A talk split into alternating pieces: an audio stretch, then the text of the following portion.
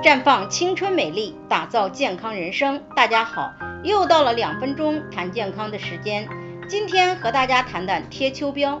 贴秋膘是我国一种传统习俗，起始于清朝，尤其在北方民间较流行。一是因为秋季是收获的季节，农民吃肉贴秋膘有尽农忙；二是从文化上讲，我国唐朝等朝代以胖为美，秋季吃好可以防病；三是北方天气寒冷，贴秋膘可以御寒，帮助度过寒冷的冬季。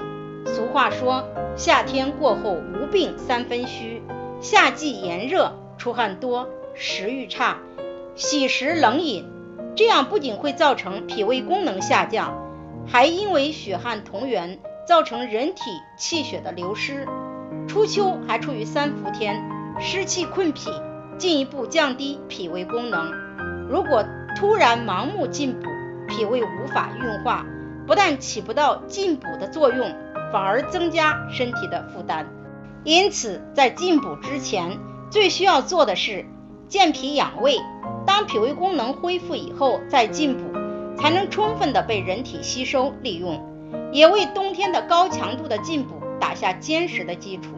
所以在二十四节气的立秋之后、秋分之前，应把恢复脾胃功能作为养生的重点。那么该如何健脾养胃呢？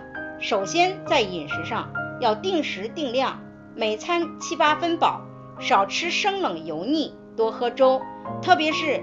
银耳莲子大枣芡实粥、山药南瓜大米粥、薏米红豆小米粥等。生活上不喝酒，少熬夜。情绪上尽量保持心情的舒畅，避免肝气不舒而影响食欲。当然，体内湿气比较重，可以每天喝喝薏米蒲公英太茶，健脾祛湿养胃。如果存在消化不良的情况，可以用。山药、山楂肽养元膏，健脾助消化。在这里，我也给大家提个醒：您关注我们的微信公众号“普康好女人”，普黄浦江的普康健康的康，普康好女人。添加关注后，点击健康自测，那么你就可以对自己的身体有一个综合的评判了。